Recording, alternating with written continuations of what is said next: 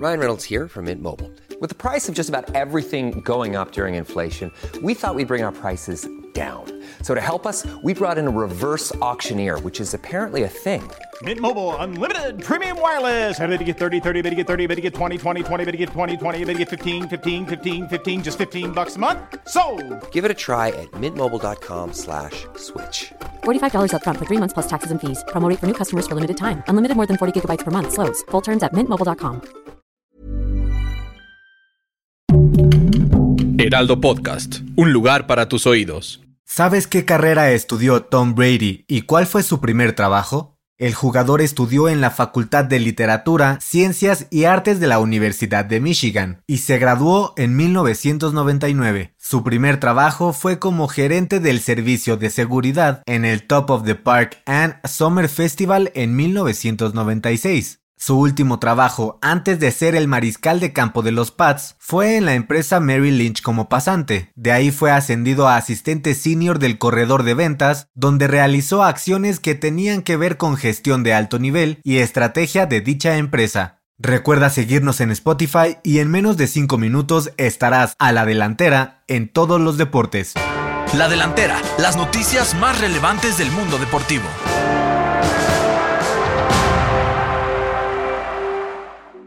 Este fin de semana las redes sociales se alborotaron por el supuesto retiro de Tom Brady. Según reportes de la prensa, afirman que el número 12 de los Bucaneros de Tampa Bay habría decidido retirarse de manera oficial de la NFL. Luego de ser eliminado por los Rams, el coreback dijo que iba a meditar la decisión de continuar y al final de temporada daría a conocer su futuro. Después de que la noticia cimbró a toda la NFL, Tom Brady desmintió el rumor minutos después de que se hiciera viral en todo el mundo. Hasta el momento no se sabe cuándo le pondrá fin a su exitosa carrera.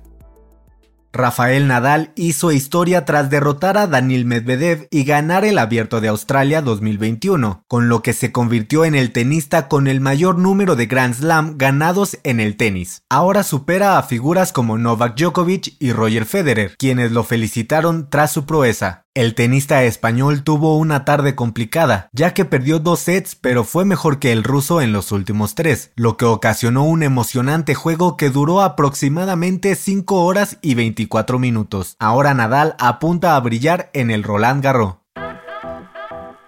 En la NFL ya quedaron definidos los equipos que se enfrentarán en el Super Bowl 56, la máxima fiesta del fútbol americano que se celebrará el próximo 13 de febrero en el SoFi Stadium de California. En la conferencia americana ganaron los bengalíes de Cincinnati tras un juego muy cerrado de 24 a 27 contra los jefes de Kansas City, liderados por Patrick Mahomes. Por la conferencia nacional, los Rams de Los Ángeles ganaron en un juego cardíaco 17 a 20 contra los 49 de San Francisco. Además, ya se confirmó el famoso show de medio tiempo que estará a cargo de los raperos Dr. Dre, Snoop Dogg, Eminem, Mary J. Blige y Kendrick Lamar.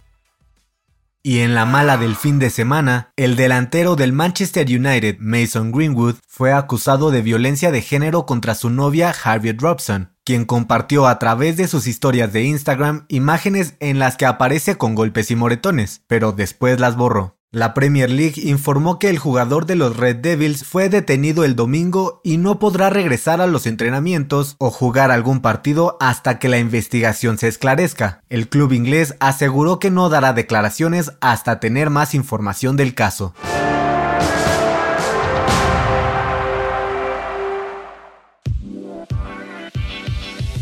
Para tomar la delantera te traemos la agenda con la actividad deportiva más importante de esta semana.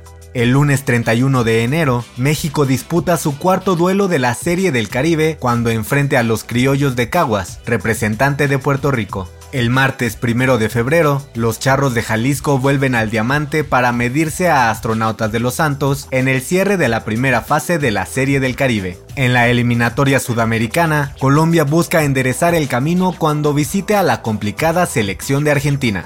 Y el miércoles 2 de febrero, la selección mexicana de fútbol recibe en el Estadio Azteca a Panamá en el tercer duelo de esta fecha FIFA para las eliminatorias rumbo a Qatar. Además se juegan las semifinales de la Serie del Caribe con equipos aún por confirmar. Yo soy Pepe Ramírez y te invito a que sigas pendiente de la información deportiva en el Heraldo Deportes y todas sus plataformas digitales. No dejes de escuchar el próximo episodio de La Delantera, todos los lunes y jueves. La Delantera es una producción del Heraldo Podcast. Encuentra más información en heraldodeportes.com.mx y síguenos en nuestras redes para estar enterado de todo lo que acontece en el mundo deportivo. Twitter arroba heraldodep-mx. Instagram, arroba el Heraldo Deportes MX y encuéntranos en Facebook y YouTube como El Heraldo Deportes.